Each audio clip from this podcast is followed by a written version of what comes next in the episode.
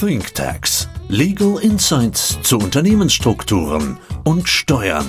Und wenn man nur mit Steuern steuert, steuert man in die falsche Richtung. Nur zwei Dinge auf dieser Welt sind uns sicher. Der Tod und die Steuern. Steuern sind zwar nicht alles, aber alles ohne Steuern ist nichts. Und heute ist es mal wieder soweit, eine neue Folge ThinkTax. Heute bin ich im Studio zusammen mit Christoph. Hallo Christoph. Hallo Marc. Christoph, wir haben mal wieder einen absoluten Klassiker heute dabei. Wir hatten neulich eine Familie dort. Familie besteht aus den beiden Eltern und zwei Töchtern. Die Eltern haben ein gemeinsames Architekturbüro geführt und haben dies auch vor wenigen Monaten veräußert, haben einen Veräußerungsgewinn daraus erwirtschaftet, haben natürlich auch vorher Einnahmen aus dem Architekturbüro äh, gehabt und das Geld, was sie bislang vereinnahmt haben, das haben sie immer wieder genutzt und haben vor allem Immobilien damit gekauft. Das heißt, Stand heute, sie haben kein Architekturbüro mehr, sie haben Immobilien und Geld, alles im Privatvermögen. Jetzt überlegt man sich natürlich, was macht man mit dem Veräußerungserlös, der da rausgekommen ist, mit dem Geld, was man erwirtschaftet hat? Ihnen schweben zwei Sachen vor. Sie wollen weiterhin Immobilien kaufen, weil Sie das als sichere Anlagequelle für sich äh, ausgeguckt haben. Und Sie wollen Fonds kaufen. Vor allem in nachhaltige Fonds wollen Sie investieren. Das sind die beiden Grundideen, die Sie haben. Soweit, so einfach. Daneben treibt sie natürlich so ein bisschen das Thema um Erbschaftssteuer. Wie bekommt man irgendwann mal das Vermögen, das sich jetzt angehäuft hat, also Immobilien und Geld und zukünftig die Fonds, dann auf die beiden Töchter übertragen? Wichtig war in eins, die beiden Töchter sollen das Gleiche bekommen. Ich kann also der einen Geld geben und der anderen Immobilien, dann hat aber diejenige, die die Immobilien hat, zumindest hoffentlich eine Wertsteigerung drin, während diejenige, die das Geld bekommen hat, einen Nominalwert hat. Das gleiche Thema ist bei den Fonds. Wenn ich Fonds kaufe, die können sich besser entwickeln oder schlechter entwickeln als Immobilien. Sie wollen das einfach gleich machen. Sie haben ihre Töchter immer gleich behandelt und wollen das auch zukünftig so machen. Und wie soll es anders sein? Deswegen stehen wir hier zusammen. Das Ganze soll natürlich steueroptimiert passieren.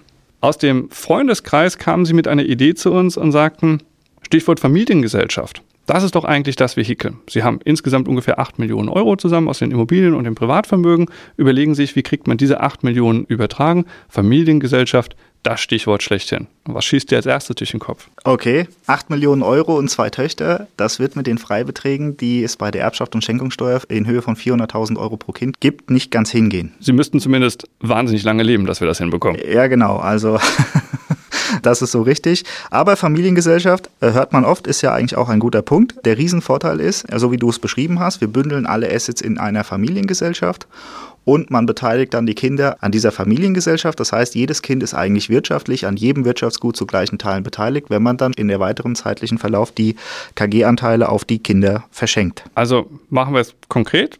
Beispiel könnte sein, man macht eine GmbH und Co. KG zum Beispiel, weil sich dort wahnsinnig leicht später auch Anteile hin und her schubsen lassen, ohne dass ich immer zum Notar gehen muss. Der hat noch andere Vorteile, die GmbH und Co. KG. Das ist die Familiengesellschaft. An dieser Familiengesellschaft werden dann perspektivisch auch die Kinder beteiligt. Das heißt, sie übertragen nicht mehr die Vermögenswerte, sondern die Anteile. Und was mache ich natürlich vorher? Ich nehme alles das, was ich habe, also heute Bargeld, Immobilien, packt das in die GmbH und Co. KG rein und die GmbH und Co. KG kann das Geld dann nehmen und kann wieder weiter investieren. Das ist die Grundidee, die hinten dran steckt. Man kann das ja auch so ausgestalten, dass die Eltern sich, solange sie leben, die Kontrolle zurückbehalten. Auch kein Problem. Das heißt, man kann die Kinder beteiligen, Eltern behalten die Kontrolle. Klingt erstmal toll. Nur erbschaftssteuerlich, Christoph, bringt denen die Familiengesellschaft irgendetwas? Also erstmal die KG ähm, errichten und alle Assets übertragen, ist erstmal steuerlich unproblematisch. Aber das, was ich eingangs gesagt habe, wir kriegen hier das Problem mit den Freibeträgen pro Kindern. Also bei einem Vermögen von 8 Millionen, wenn man jetzt dieses Vermögen in Gänze nehmen würde und will jetzt Anteile auf die Töchter übertragen, kann man das eben nur machen, soweit der dann jeweils übertragene KG-Anteil einen Gegenwert von 400.000 Euro hat. Und wenn ich das jetzt einmal durchrechne, in 20 Jahren in 20 Jahren, wenn ich heute die erste Schenkung habe, dann habe ich ja immer eine zehnjährige Kontrollfrist, in der ich dann kein weiteres Vermögen schenken darf, weil der ursprüngliche Freibetrag schon aufgebraucht ist. Und das heißt, in 20 Jahren kann ich pro Kind lediglich, in Anführungsstrichen natürlich, 2,4 Millionen übertragen. Ja, je nachdem, wie hoch die Lebenserwartung der Eltern ist, wird das auf keinen Fall reichen, um das gesamte Vermögen zu übertragen, weil im Summe, im Best Case, können innerhalb der nächsten 20 Jahre dann die 2,4 Millionen pro Kind mal zwei sind dann 4,8 Millionen Euro übertragen werden. Was man da aber noch gar nicht berücksichtigt hat, sind ja die Wertsteigerungen in dem Vermögen, die in den nächsten 20 Jahren noch eintreten werden. Genau so ist das. Also wir verschieben im Prinzip nur das Problem. Man könnte ja auch heute Immobilien übertragen, indem man die Freibeträge ausnutzt. Man könnte auch Geld verschenken, indem man die Freibeträge ausnutzt. Du hast es jetzt hochgerechnet, hast quasi dreimal eine Schenkung unterstellt in den nächsten 20 Jahren, sozusagen in Tag 1, nach 10 Jahren nochmal und nach 20 Jahren nochmal. Und dann haben wir ungefähr die Hälfte übertragen. Genau das gleiche würde bei der GmbH und Co. KG passieren, nur dass ich die Assets nicht verschenke, sondern eben die Gesellschaftsanteile. Aber Stichwort Wertsteigerung, ein Riesenthema. Die Eltern gehen ja gerade davon aus, dass die Wertsteigerung eintritt und die soll aus Ihrer Sicht bei beiden Töchtern auch noch gleich eintreten. Das bekämen Sie über die GmbH und Co. KG hin, also über eine Familiengesellschaft, weil dann würde jeder an den Wertsteigerungen absolut pari pari partizipieren. Aber Ihr Problem ist eigentlich überhaupt nicht gelöst an der Stelle, weil das Problem nur verlagert wird. Eine Idee. Ihr habt ja in der Vergangenheit schon diverse Male über den Einsatz von Familienstiftungen gesprochen. Wäre das hier nicht eine Lösung? Ja, perfekter Punkt. Also die Familienstiftung drängt sich in so einer Situation auch auf. Man muss vielleicht überlegen, wie das dann am Ende überhaupt funktionieren kann. Wie bekommt wir diese Vermögenswerte, die die heute haben, in die Stiftung überhaupt übertragen? Aber vielleicht ganz grundsätzlich. Familienstiftung ist quasi das neue Familienmitglied. Es gibt ein neues Familienmitglied, was ab sofort mit am Tisch sitzt. Das können wir schaffen und das geht relativ einfach. Du und ich, wir haben schon so viele Stiftungen errichtet, ich kann sie gar nicht mehr alle zählen, aber im Prinzip ist es relativ einfach. Eine Familienstiftung ist eine Stiftung, die nur für die Familie da ist, so wie der Name schon sagt.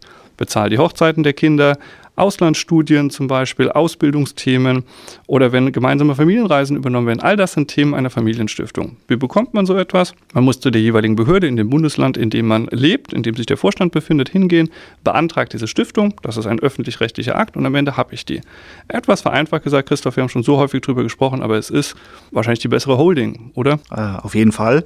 Einzige Problem, was ich sehe, bei der Vermögenszusammensetzung bewirkt man auch das Vermögen nicht steuerfrei in die Familienstiftung hineinbekommen. Das ist ein berechtigtes Thema. Also, wenn man so eine Familienstiftung errichtet hat, die Familie wird sich da drin wiederfinden, die wird den Vorstand bilden, die wird den Stiftungsrat oder nennen wir ihn Familienrat bilden. Das heißt, wir können genau das abbilden, was wir bei einer Familiengesellschaft auch könnten. Aber jetzt stellt sich in der Tat die Frage, vorhanden sind Immobilien und Cash. Zukünftig soll es sein Immobilien und vor allem die Investition in nachhaltige Fonds. Das befindet sich ja im Moment im Privatvermögen der Eltern. Wie bekommt man es denn auf eine Stiftung übertragen, Christoph? Also in dem Fall, wenn man es als wirkliche Familienstiftung äh, etabliert und jetzt nur die Nachkommen der Eheleute, der Eltern an der Familienstiftung begünstigt werden, hätte man einen Freibetrag von 200.000 Euro. Damit machen wir keinen großen Sprung. Damit machen wir keinen großen Sprung. Im Ergebnis müsste man dann quasi den Rest, das restliche Vermögen an die Stiftung verkaufen. Was hat man damit schon mal geschaffen? Man hat den heutigen Wert von 8 Millionen Euro eingefroren. Das heißt, alle zukünftigen Wertsteigerungen würden schon auf Ebene der Stiftung entstehen. Aber dann lass uns da doch mal ein konkretes Beispiel Beispiel machen. Jetzt soll die Stiftung nachhaltige Fonds kaufen. Mit dem Geld, das die Eheleute bei sich auf dem Privatkonto rumliegen haben. Wie geht's? Stiftung wird gegründet. Danach geben die Eheleute der Stiftung ein verzinsliches Darlehen. Und die Stiftung legt dann dieses Darlehen, was sie dann hat, dann hat die Stiftung das Cash, legt sie dann in die entsprechenden Fonds an. Perfekt. Das heißt, die Stiftung hat den Fonds.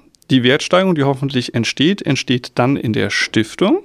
Was passiert auf Seite der Eltern? Denn die haben ja weiterhin eine Forderung, eine Darlehensforderung gegenüber der Stiftung. Was machen wir mit der? Die würde dann peu à peu im Rahmen der Freibeträge auf die Kinder übertragen werden. Okay. Also auch da alle zehn Jahre 400.000 Euro pro Kind.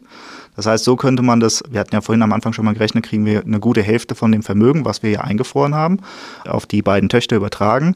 Haben wir vorhin überschlagen, wird nicht reichen, aber interessant wird es dann, wenn Enkelkinder hinzutreten, weil dann hätte man pro Enkelkind nochmal 200.000 Euro Freibetrag. Okay, und der ganz wichtige Punkt, den du vorhin angesprochen hast, das Thema der Wertsteigerung, die wir im Prinzip nicht abgefrühstückt bekommen, der hätten wir uns entledigt. Denn in der GmbH und Co. KG in dieser Familiengesellschaft würde die Wertsteigerung in der Gesellschaft entstehen, aber ich müsste immer den Gesellschaftsanteil, der dadurch mehr wert geworden ist, ja auch irgendwann übertragen in der Familienstiftung. Es gibt keine Gesellschafter, es ist das eigene Kind, was mit am Frühstückstisch sitzt. Dort entsteht die Wertsteigerung und ich muss nur noch den Nominalbetrag übertragen mal eine kuriose Idee, die dann die Familie auch relativ schnell geäußert hat und hat gesagt, naja, ich habe ja dann eine Forderung, die vererbt werden muss.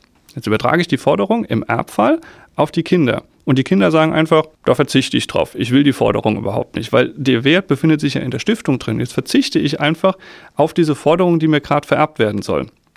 Erstmal eine kuriose Idee. Erbschaftssteuer vermieden? Ja, weil man nichts erbt. Aber im Endeffekt äh, erbt ja äh, ultimativ der Staat, wenn es sonst keine Erben geben würde. Also es gibt keine, äh, keine Geschwister der Eltern beispielsweise. Ähm, und ja, man hätte die Steuer vermieden, aber äh, weil man das Vermögen auch nicht geerbt hat. Richtig, und irgendeiner erbt, im Zweifel ist es am Ende der Staat und der Staat macht die Forderung geltend aus dem Darlehen. Also das ist nicht die Idee, ähm, mit der wir dann äh, zum Ziel gekommen sind So könnten wir das mit den Fonds machen. Was machen wir mit Bestandsimmobilien? Also neue Immobilien, klar, gleiches Spiel. Man gibt ein Darlehen an die Stiftung, Stiftung kauft die Immobilie, Wertsteigerung passiert direkt dort, Nominalwert eingefroren. Tolle Idee. Ich habe das Nominalvermögen einfach eingeloggt auf meiner Seite. Wie machen wir das mit vorhandenen Immobilien? Also da muss man schauen, wie alt die Immobilie ist, beziehungsweise wann sie angeschafft wurde. Wenn sie ähm, schon älter als zehn Jahre ist und fremdvermietet wird, dann kann man die ja steuerfrei verkaufen, äh, weil man außerhalb der Spekulationsfrist ist. So kann man dann die Immobilie auf die Stiftung verkaufen. Äh, das Schöne ist, auch wenn es jetzt vielleicht gerade so ein bisschen ins Stocken gerät, ähm, die Stiftung hat dann die neuen höheren Anschaffungskosten aufgrund der heutigen Verkehrswerte auf die Immobilie und kann dann damit ähm, im Rahmen ihrer, ihrer Einkünfteermittlung eine höhere Abschreibung geltend machen. Das heißt, ich verkaufe die Immobilie zum heutigen Wert an die Stiftung. Die Stiftung hat basierend auf diesem Wert die AFA. Ich habe den Nominalbetrag bei mir wieder eingefroren, Wertsteigerung zukünftig in der Stiftung. Wie kann denn die Stiftung überhaupt dieses Darlehen jemals zurückführen? Naja, die Stiftung, wenn sie die Immobilie kauft, bekommt sie auch äh, zukünftig die Mieteinnahmen. Und damit hat sie ja ganz normal die Möglichkeit, das bestehende Darlehen an das Architekten-Ehepaar zurückzuführen. Das heißt, Stiftung vereinnahmt die Miete, jetzt nimmt sie die Miete und zahlt an die Eheleute zurück. Das ist keine Ausschüttung, oder? Das ist keine Ausschüttung, das ist nur die Rückführung eines Darlehens. Also das ist steuerlich ein äh, nicht relevanter Tatbestand. Weil wir unterstellt haben in unserem Fall, dass die Eheleute die Immobilie länger als zehn Jahre gehalten haben und deswegen der Verkauf und der Verkaufserlös, den Gewinn, den ich erziele, komplett steuerfrei ist. Genau. Aber das war eine tolle Idee. Jetzt stellt sich natürlich hier die Frage, was passiert denn auf Ertragssteuerebene? Bislang haben die Eltern Immobilien gehabt, haben aus den Immobilien Mieterträge bekommen und haben die versteuert mit ihrem persönlichen Einkommensteuersatz. Bei dem Ehepaar war das jetzt der Spitzensteuersatz. Wie sieht das bei der Stiftung zukünftig aus? Ja, also erstmal die Stiftung hat ganz normal, die setzt auch die Mieteinnahmen als, als Einnahmen an, dann rechnet sie genauso die Kosten gegen, hier insbesondere die Abschreibung, da gibt es eine größere Änderung. Das Spannende ist jetzt aber, dass die Stiftung die verbleibenden Einkünfte dann nur in Anführungsstrichen mit 15% zuzüglich Solidaritätszuschlag besteuert. Das heißt, von 100 Mieteinnahmen, die reinkommen, war es bei den Eltern bislang so, die haben ungefähr 48% Steuern gezahlt, das war der Spitzensteuersatz plus Soli und Kirchensteuer. Auf Ebene der Stiftung ist es der Körperschaftssteuersatz plus Soli. Das heißt, wir sind bei 15, 16 Prozent. Im Ergebnis habe ich statt 52 Prozent verfügbares Vermögen auf Seite der Eltern in der Stiftung plötzlich 84 bis 85 Prozent verfügbares Vermögen. Absolut. Und davon kann dann auch das Darlehen zurückgeführt werden. Fantastisch. Und wenn die Stiftung sich jetzt nach 15 Jahren überlegt, die Immobilie wieder zu veräußern, dann versteuert sie wahrscheinlich den Gewinn wie eine vermögensverwaltende Gesellschaft. Da liegt ja gerade der Unterschied der Stiftung im Vergleich zur vermögensverwaltenden GmbH. Die Stiftung kann den Gewinn komplett steuerfrei nach zehn Jahren realisieren, genauso wie eine natürliche Person. Also trifft es wieder zu, es ist quasi das neue Familienmitglied, was hier sitzt. Das ist wie ein eigenes Kind, es hat genau die gleichen Möglichkeiten wie die Privatperson. Absolut.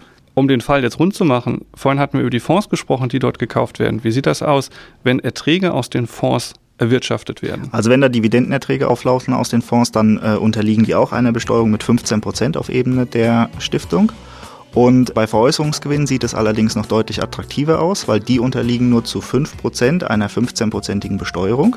Das heißt, sind zu 95% steuerfrei und damit gibt es da einen effektiven Steuersatz von 0,75%. Aber da haben wir doch ein geniales Modell, ohne dass wir hier begünstigtes Vermögen auf Seite der Eheleute haben, wie wir es schaffen, die Nominalwerte heute einzulocken, sie einzufrieren, dort die Freibeträge zu nutzen, um an die Kinder zu übertragen und die gesamte Wertsteigerung in einer geschützten Hülle beim neuen Familienmitglied entstehen zu lassen und trotzdem hat die Familie de facto am Ende immer Zugriff darauf. Ganz genau. Perfekt. Christoph, es war wie immer spannend. Herzlichen Dank dir. Danke dir.